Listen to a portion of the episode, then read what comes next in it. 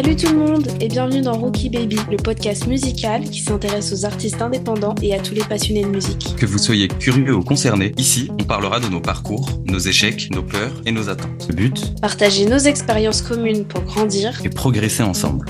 Inspirante, spirituelle et déterminée, aujourd'hui nous avons le plaisir d'accueillir avec nous la chanteuse et compositrice Audrey Thiraud. Bienvenue Audrey. Eh bien, je te, laisse te présenter. Euh, dis-nous un peu qui tu es, euh, d'où tu viens, euh, que fais-tu actuellement? Ok, alors moi je m'appelle Audrey, je suis compositrice, musicienne, chanteuse, interprète. actuellement, je travaille sur un nouveau, enfin, oui, un nouveau projet, on va dire, qui est un, un projet folk. Jusqu'à présent, j'avais travaillé surtout sur des projets musicaux autour du jazz, euh, et, voilà, donc là, je suis en train de, préparer la sortie d'un premier EP avec un single qui va paraître en janvier. Et c'est euh, de la musique euh, folk, complètement indé, vu que j'ai tout travaillé en, tant que musicienne indépendante. Et il y a des influences de musique d'Amérique latine et des influences assez mystiques, je pense, dans l'univers du, du projet. Et comme j'ai beaucoup travaillé dans les musiques improvisées, le jazz, j'ai voulu garder euh, cet aspect-là d'improvisation en travaillant euh, au moment de l'enregistrement de l'album avec euh, des musiciens qui, évoluent sur les scènes jazz et musique improvisée et en utilisant des, des textures sonores proches de, du free jazz, bruitisme, ces choses-là. D'accord, c'est super intéressant. Et du coup, vu que tu évolues un peu dans ce dans cet univers un peu euh, mystique, on va dire, est-ce que ça t'a jamais donné envie d'avoir euh, un pseudo? Non, alors en fait, euh, moi j'ai mis du temps à me dédier à la musique vraiment professionnellement, parce que ça a été un long chemin d'identifier ce que j'avais envie de faire dans la vie, mon chemin de vie, et de m'autoriser à y aller. Donc, euh, d'ailleurs, quand j'ai commencé à faire mes premières compos, quand j'avais 19-20 ans, et que j'ai commencé à les partager, c'était le début de YouTube, j'avais fait un petit clip sur une compo, je m'étais amusée. Euh, j'avais pris un pseudo, en effet, mais c'était... Peut-être c'était pour évoquer un truc, euh, un personnage artistique, mais c'était aussi parce que j'assumais pas pleinement d'être artiste, en fait. Il y avait un truc de... ouais, pas m'autoriser à faire cette chose qui était importante pour moi parce que je la jugeais suite à mon éducation, à des retours que j'avais pu avoir comme euh, quelque chose de pas assez sérieux, un, hobby, tout ça. Et euh, pour moi, travailler, euh, développer mon univers musical sous mon nom, c'est aussi bah, le faire en assumant que bah voilà, je fais ça, je m'appelle Audrey Thiraud, c'est mon nom de scène, c'est mon nom dans la vie, et ce que je suis, c'est voilà, compositrice et une artiste parce que ça prend énormément de place dans ma vie, ça définit beaucoup qui je suis. Et surtout ce projet-là, Talisman, c'est un projet où j'explore vraiment mon histoire personnelle, l'univers euh, intime et intérieur qui, qui, vit seulement dans mon, dans mon inconscient et j'essaye de le, de le, traduire, de le porter dans le monde extérieur en musique. Donc c'est vraiment moi. Euh, il y a d'autres projets où je vais peut-être euh, raconter des histoires, évoquer des univers, m'amuser avec des sons pas forcément pour raconter mon histoire, mais euh, pour, euh, pour jouer avec ce matériau musical que j'adore. J'adore la musique, j'adore les textes. Mais Talisman, c'est vraiment moi, donc euh, j'avais besoin de le faire sous mon nom pour l'assumer pleinement. Tu as décidé d'être d'être vrai avec toi-même et d'être à fond dans ton projet. Bah, c'est la, la, manière dont moi je le vois. Après, pour une autre personne avec un autre parcours, peut-être que le pseudo, c'est la chose qui va lui permettre d'assumer son identité. Donc c'est vraiment ce que j'ai dit, c'est valable pour moi et pour mon parcours parce que j'ai d'abord commencé à me cacher derrière un pseudo. Donc le fait de le faire sous mon nom, euh, c'était important pour moi. Et euh, je pense que tu l'as évoqué, mais concrètement, ça fait combien de temps que tu fais de la musique? Bah, Je crois que j'ai chanté avant de parler. Euh, je crois qu'il y a des vidéos de moi quand je suis toute petite où je parle pas vraiment encore, mais on me voit en train de secouer mes fesses sur du Pat Benatar. Donc c'est une chanteuse, je sais pas de quelle origine elle est, mais anglo-saxonne et euh, je braille euh, You're a heartbreaker, breaker. Donc c'est plus ou moins l'anglais baragouiné euh, et donc je chante mieux que je parle à ce moment-là déjà. Et j'ai toujours composé des chansons, mais toujours en cachette. voilà, c'était vraiment mon petit truc intime. Je ne montrais même pas à mes parents et j'ai fait de la musique toute ma vie. Et le fait de l'assumer et de dire ça va être mon métier, ça, c'était un rêve un peu secret, mais pas forcément que je pouvais vraiment concevoir, même moi-même en métier. Genre, je le dis pas, mais je vais le faire quand j'étais ado. C'était juste un rêve, mais je, je concevais pas que c'était possible. Et le fait de le faire vraiment dans le monde extérieur avec des groupes comme hobby, ça a dû être à partir de la vingtaine, parce qu'avant 20 ans, chanter en public, j'avais vraiment très peur. Euh, donc 20-30 ans, j'ai commencé à faire ça en amateur. En tout cas, c'était pas le, métier que je faisais dans plein de groupes. Et à 30 ans, j'ai arrêté tout le reste en me disant maintenant, je fais plus que ça.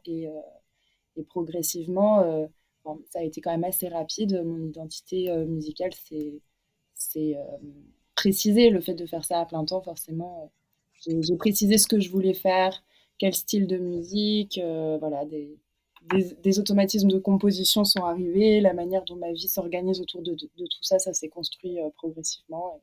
Voilà, maintenant c'est mon métier. bah pour revenir sur tout ça justement, euh, tu parlais que c'était un peu ton jardin secret au début et que tu gardais un peu ça pour toi. Comment toi tu as eu ce, ce, fameux déclic de décider de te lancer autant pour toi-même que devant le monde entier à, à livrer ta musique euh, et, à ne plus te cacher justement? Euh, Ça a été progressif, mais je pense que le, la chose fondamentale dans tout ça, c'est le, la nécessité. Moi, j'ai besoin d'écrire. Euh, tous les jours, j'écris 3 à 10 pages dans mon carnet le matin avant de me lever. C'est pas forcément toujours des chansons ou des poèmes, hein, ça peut être n'importe quoi, mais j'ai ce besoin d'écrire et je l'ai toujours eu. j'ai besoin de faire des sons j'ai besoin de chanter, c'est une manière d'expression qui est importante pour moi.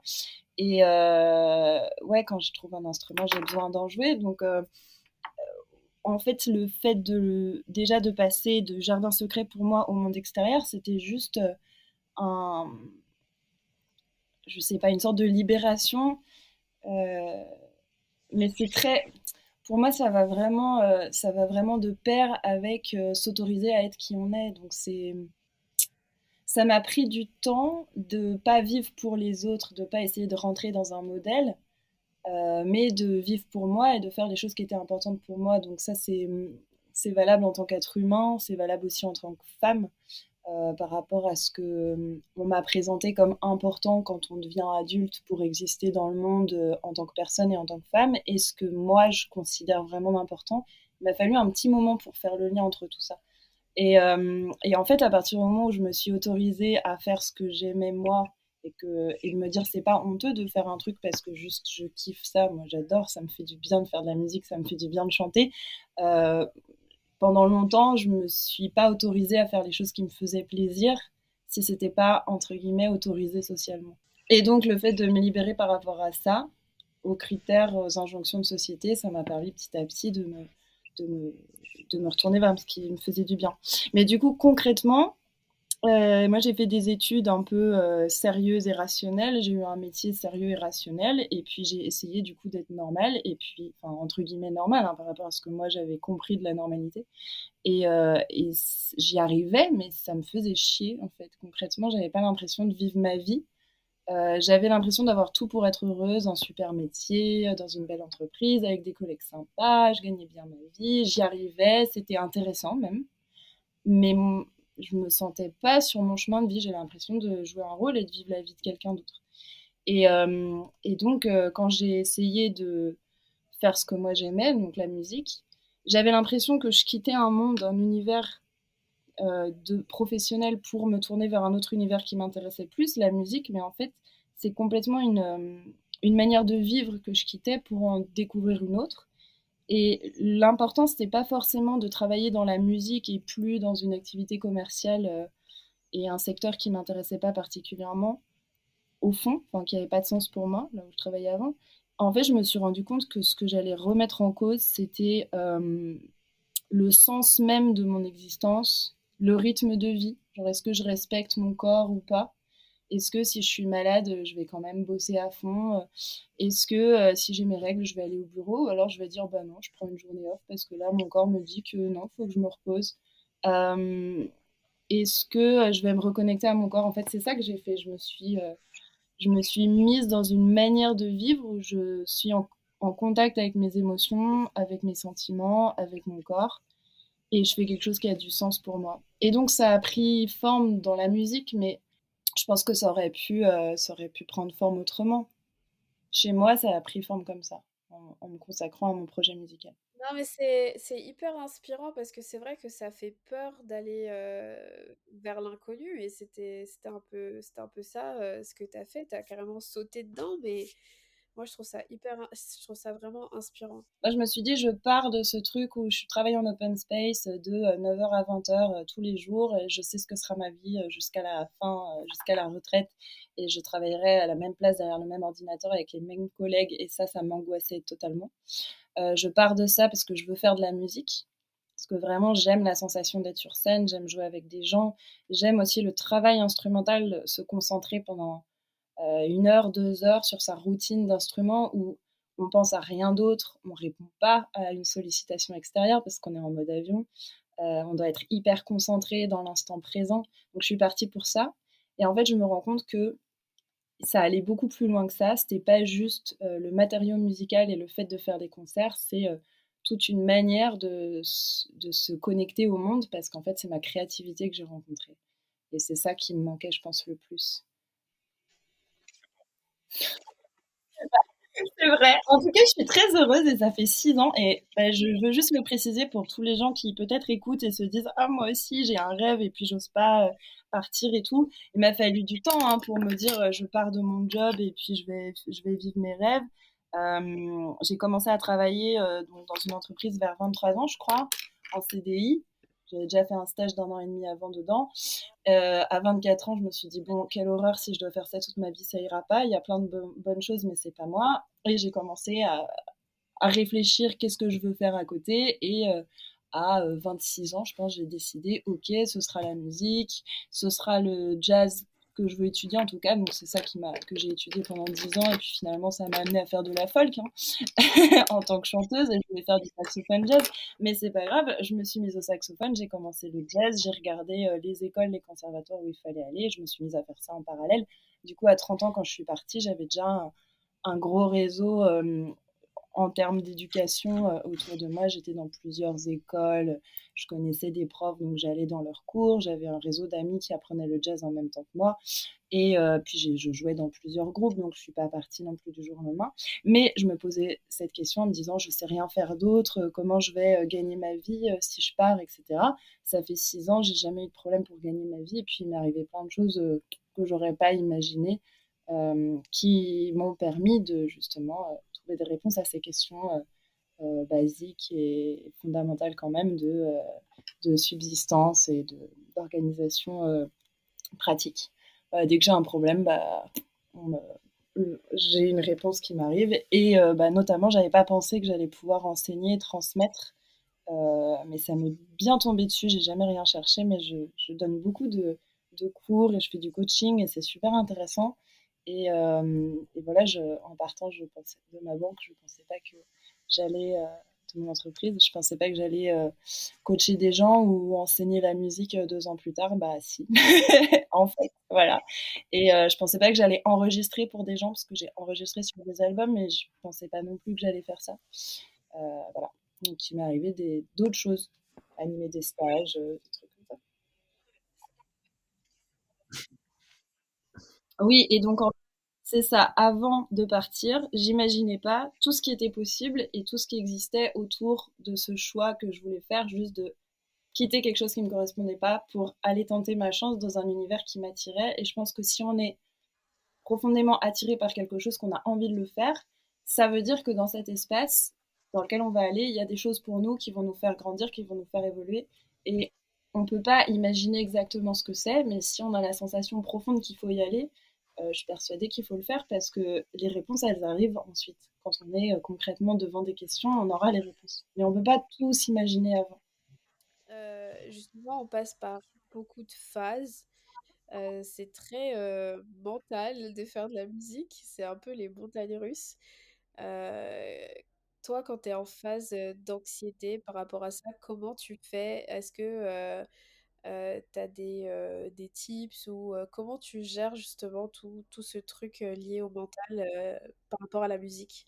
Par exemple, quand tu t'es lancée et que tu as décidé d'abandonner ton ancienne vie, comment tu gérais ces moments où, ces moments de doute où tu te disais: «Est-ce que j'ai fait le bon choix? Est-ce que là je pars, vraiment est-ce que je suis vraiment sûr de ce choix que j'ai pris heu, d'abandonner une, routine, qui était en soi sécuritaire pour poursuivre quelque chose que j'aime beaucoup?» c'est ces moments-là où tu te sentais, un peu un peu en petite crise d'anxiété à gérer un peu, ces ces baisses de confiance, envers son son rêve? Je me suis jamais dit: «Je regrette d'être partie» ou «J'ai fait une bêtise en partant». Donc j'ai pas eu d'anxiété par rapport à ça. Euh, j'ai eu des interrogations sur ma capacité à être une bonne musicienne, euh, notamment parce que j'avais choisi de commencer un nouvel instrument, le saxophone, et je m'attaquais à un style musical de jazz qui est très exigeant, et j'arrivais beaucoup plus tard que d'autres personnes euh, dans les écoles où, où j'apprenais ça. Donc il y a eu un moment, c'était pas forcément de la comparaison, mais quand on nous demandait d'apprendre des choses euh, deux jours plus tard, moi je galérais beaucoup. Et puis il y avait des gens pour lesquels c'était très facile instantanément. Donc j'ai eu des doutes sur ma hum, capacité à avoir le niveau euh, instrumental euh, nécessaire ou à absorber les compétences musicales nécessaires par rapport à l'objectif que je m'étais lancé. sachant que ça, ça m'a amené à revoir mon objectif aussi. Et que justement, moi je partais pour être saxophoniste de jazz. Et en fait, j'ai eu beaucoup de demandes pour chanter dans des groupes. Et puis, et puis, je me suis mise à composer avec ma guitare. Et en fait, finalement, je suis revenue à ce que je faisais depuis toute petite, c'est de chanter avec une guitare, alors que j'y avais pas pensé au moment de partir. Mais j'ai pas eu de doute sur. j'ai fait le mauvais choix en partant. J'ai eu le doute sur. donc voilà, des compétences, la capacité de maîtriser de, l'instrument. Euh, et la possibilité euh, d'apprendre un instrument, d'apprendre, parce que j'ai appris plein de choses en partant, je me suis inscrite dans des cours pour apprendre euh, l'arrangement, donc éditer des partitions pour, par exemple, des, des quintettes de jazz avec deux soufflants, piano, contrebasse, batterie. Donc ça m'a pris du temps d'apprendre les spécificités de chaque instrument. J'ai dû faire des arrangements aussi pour plusieurs cuivres. Je ne connaissais pas euh, les tessitures de chaque instrument. Euh, après, il y a eu des, les techniques d'improvisation. L'improvisation en jazz, c'est très technique. Donc, je me suis demandé si j'allais y arriver à comprendre tout ça, éditer des partitions sur un logiciel, ce genre de choses. Euh, puis petit à petit, mon, stress, s'est porté sur est-ce que j'aurais quelque chose d'intéressant à dire, donc la partie créative et composition. Et c'est là, en fait, où j'ai eu le plus peut-être de, euh, de moments d'anxiété, pas forcément de doute, mais c'était sur euh, arriver à sortir les choses de moi. Donc c'était plus sur la partie créative et je me suis rendu compte que j'avais vraiment abîmé avec toutes ces années où je me tournais pas vers ce que je voulais faire. J'avais abîmé la, la part d'enfance et de jeu et de créativité en moi. Et c'est là où j'ai eu des doutes. C'est ce que je vais réussir à retrouver un lien pacifié avec ma créativité. À force de me mettre dans, des boîtes et de vouloir, entre guillemets, être normale, c'est un peu comme si j'avais martyrisé une part de moi qui devait retrouver un chemin pour s'exprimer en moi. Et c'est ça qui m'a paru difficile. Parce que je voulais pas faire de la musique uniquement, et je m'en suis rendu compte en chemin, hein, uniquement pour jouer des morceaux existants, mais surtout pour m'exprimer et euh, en jouant mes propres morceaux et par l'improvisation, en trouvant mon propre langage. Et en fait, ce qui m'a stressé au début de potentielles limites techniques, est-ce que je vais réussir à jouer cet instrument? Est-ce que je vais réussir à comprendre le langage de l'improvisation jazz? Je me suis rendu compte au fur et à mesure que la question, c'était pas la technique, c'était qu'est-ce que j'ai à dire? Est-ce que je vais trouver ce que j'ai à dire? Est-ce que c'est encore possible? Est-ce que j'ai pas euh, complètement euh, tuer cette part-là en moi qui savait s'exprimer à une époque à force de l'étouffer. Et après, les seules angoisses que j'ai pu avoir à un moment, mais sans jamais mettre en doute mon choix d'être partie, c'est euh, combien de temps je vais pouvoir continuer à chercher, chercher, chercher, parce que euh, va falloir que je réussisse à gagner ma vie. Et donc j'ai eu des petites angoisses de euh, si ce que je veux c'est m'exprimer et que je mets du temps à trouver comment le faire et avoir des choses intéressantes à dire et donc à aller sur scène pour les partager avec des gens, en attendant, euh, qu'est-ce qui, va, qu'est-ce qui va me permettre d'avoir des revenus C'est juste ça. Ouais. Oui, c'est, c'est compliqué au début quand on se lance euh, de pouvoir être stable financièrement, de, à côté en, en tant qu'indépendant, de pouvoir aussi financer ses projets. c'est compliqué de faire la balance. Et pour revenir à ce que tu disais sur, sur le besoin justement de s'exprimer, pourquoi avoir choisi de chanter en anglais, ou voire même des fois en espagnol et en portugais, il me semble aussi, plutôt qu'en français? dans Talisman, j'écris surtout en anglais et en espagnol, c'est vrai.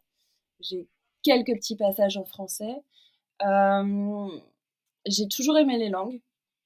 J'ai toujours adoré les langues et je pense que la raison pour laquelle, en fait, Talisman, c'est vraiment ce qui sort de moi. Donc, je fais pas, je fais pas de c'est pas conscient, je me dis pas je vais écrire dans telle langue, ça va être sympa parce qu'il y a des sons comme ci, comme ça. C'est vraiment, ça part toujours d'un truc hyper spontané, d'une mélodie que je me chante euh, en me réveillant le matin, euh, quelque chose qui me passe par la tête dans la rue. Et donc je choisis pas et après je travaille autour, bien sûr, euh, s'il y a besoin, un arrangement, compléter les paroles, etc.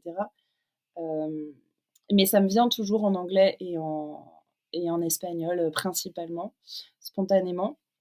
Et je pense que j'explique ça par le fait que euh, j'ai commencé à. Enfin, ma première expérience de vie, loin de mes parents, loin de chez moi, c'était à 19 ans à Londres, ma première année d'études euh, à l'étranger.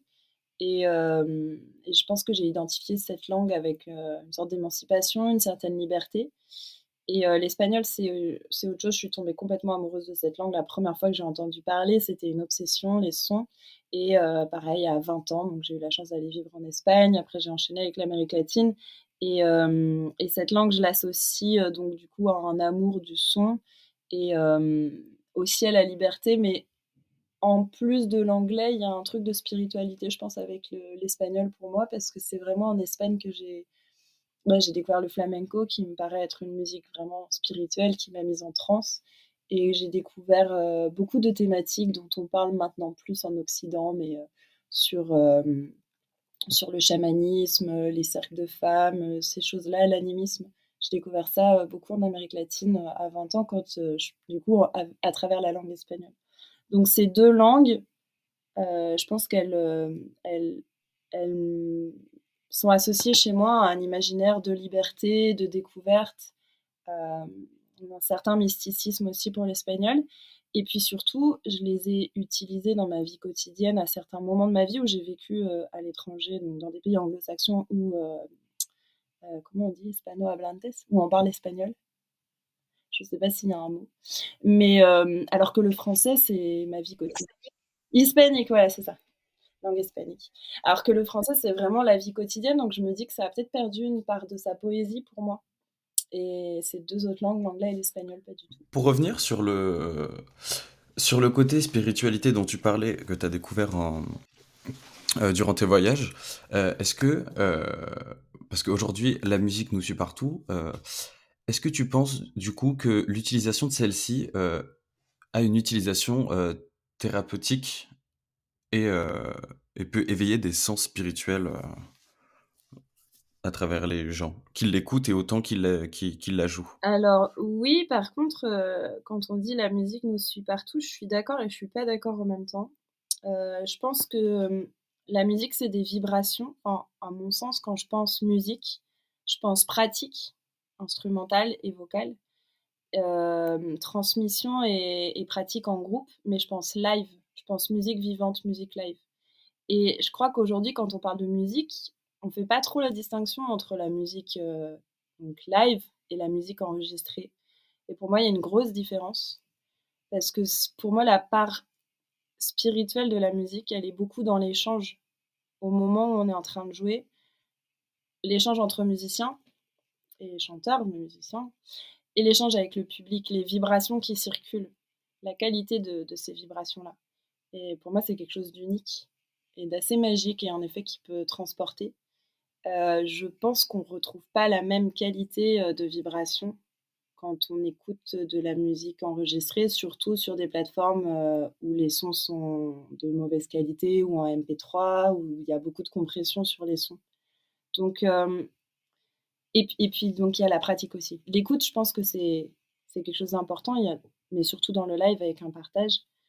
Euh, mais surtout quand on pratique un instrument ou le chant, pour moi, il y a une dimension très profonde et spirituel parce qu'on est obligé de se connecter complètement à l'instant présent, d'être hyper concentré et, et, de rentrer dans une espèce de sensorialité. Déjà pour rentrer dans la matière du son, par exemple au saxophone, on, on peut mettre, je pense, 10 ans à jouer vraiment juste, parce que c'est un instrument qui est difficile pour, en termes de son, enfin pour produire le son et puis pour que ce soit juste. Et puis une fois qu'on joue juste, et eh ben, on peut passer le reste de sa vie à, travailler son son vraiment, à rentrer dedans, à, oui, à, trouver une certaine épaisseur, une certaine qualité. Et, hum, et, ça demande un travail au niveau du larynx, au niveau du corps, du coup. Euh, pareil pour les instruments euh, où on utilise les doigts, la guitare, le piano, on, passe sa vie à travailler le toucher. Donc en fait, j'ai l'impression qu'au début, quand on pratique un instrument, il y a des choses de base, de savoir sortir les sons, de comprendre les gammes, d'avoir une approche théorique. Euh, qui permet de comprendre comment s'organisent les sons, euh, bah, surtout en, Occident, euh, par rapport à cette histoire de, clavier tempéré qui est un petit peu différent des, des, sons, de la manière dont les sons sont organisés dans la, dans la nature. Au chant, c'est pareil, on va commencer par chanter juste et en rythme et réussir à, à coordonner des paroles avec l'émission d'un son. Et puis après, quand on veut aller plus loin, bah, on va vraiment se connecter à notre corps, à notre ressenti, et vraiment s'intéresser sur la matière sonore qui sort de nous. Et pour moi, cette pratique-là, euh, elle est assez intime et elle est très spirituelle parce qu'on est, on est obligé de transcender à un moment donné euh, qui on est. On n'est plus notre, notre identité personnelle, on est euh, un, je sais pas, quelque chose qui émet du son et on est obligé de se connecter à la fois avec ce qu'il y a du plus profond en nous, quelque chose de très profond en nous, les organes qui permettent de produire ces sons et, euh, ce qu'on a envie d'exprimer aussi. Et euh, en même temps, en rentrant, dans, cette épaisseur du son, j'ai l'impression qu'on se connecte à l'univers. Mais c'est vraiment quelque chose euh, qui est lié à la pratique musicale et instrumentale, pour moi, la spiritualité. Quel conseil aurais-tu voulu que l'on te donne quand tu as, quand as, démarré, quand as démarré la musique bah, J'aurais aimé qu'on me dise super, c'est bien, continue sans aucun formatage, sans aucune critique, sans aucune euh, espèce de, sans aucun espèce de jugement. Sans a priori sur ce que tu fais, juste euh, continue, dans ton art, quoi. Ouais, c'est ça. Mais parce que je travaille beaucoup avec des enfants et je me rends compte qu'ils savent faire et que parfois, si trop tôt on essaye de leur dire Ah, c'est super de faire ça, mais euh, ce serait mieux que tu aies des bonnes notes à l'école, ou c'est super de faire ça, mais tiens, tu chantes pas juste, donc si tu travaillais ça, on peut brider. Alors qu'en fait, euh, c'est juste en disant super, euh, continue, amuse-toi si ça t'amuse, et ben c'est bien. Et puis après, on va là où on doit aller. Mais euh, plus généralement, à un âge plus avancé, peut-être enfant ou adolescent, quand on nous demande de faire des choix pour notre futur, j'aurais juste aimé qu'on me dise fais ce que t'aimes, c'est tout ce qui compte. Mais ça, ça, ça s'applique pas que à la musique. Juste s'il y a un truc que tu veux faire dans la vie, et eh ben fais-le, c'est tout. Et vraiment, la musique, c'est tout ce que je dirais. Hein. Si quelqu'un veut faire de la musique, bah, vas-y, fais. C'est beau. Et puis, il n'y a pas de chemin, euh, il n'y a pas de chemin, il n'y a pas de règle, il y a juste euh, faire les choses en suivant son instinct, faire les choses dans l'ordre dans lequel on a envie de les faire et comme on a envie de les faire. Je sais qu'on m'a beaucoup euh, posé de questions par rapport aux instruments, parce que j'ai fait de la guitare petite. j'ai toujours chanté et je me suis mise au chant vraiment plus tard, vraiment de manière autodidacte. Et puis, quand j'ai voulu mettre à la musique professionnellement, j'ai commencé le saxophone.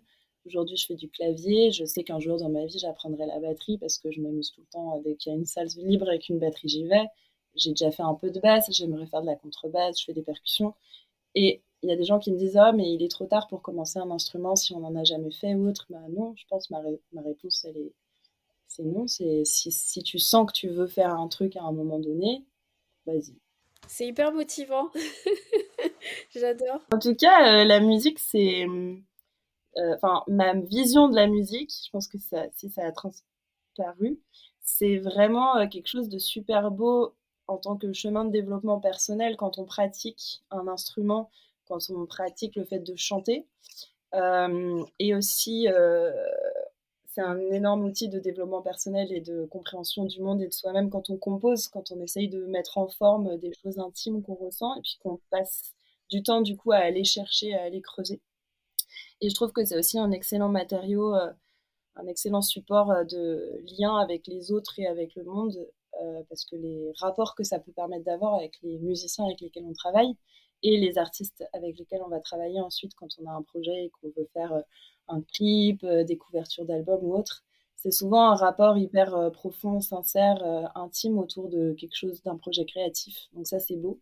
Et puis sur scène, le lien entre les musiciens, c'est un lien sans parole qui est, qui est très fort. Et le lien avec le public aussi, c'est assez dingue. Moi, j'aime bien toutes les communications comme ça qui, font, qui se font sans, sans l'intermédiaire du langage, parce que ça dépasse les codes culturels habituels, les codes ouais, socio-culturels habituels. On parle vraiment de manière plus profonde et intime, j'ai l'impression. Et en parlant de public, justement, c'est quoi ton actualité pour 2023 ah oui, c'est déjà 2023.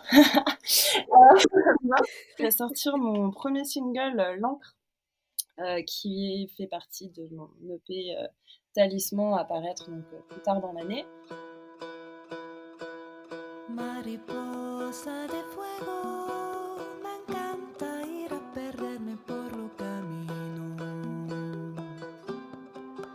Mariposa de fuego, me dejo llevar por la suerte que me pinta el destino. Mariposa de hierro, aprendo a no escuchar las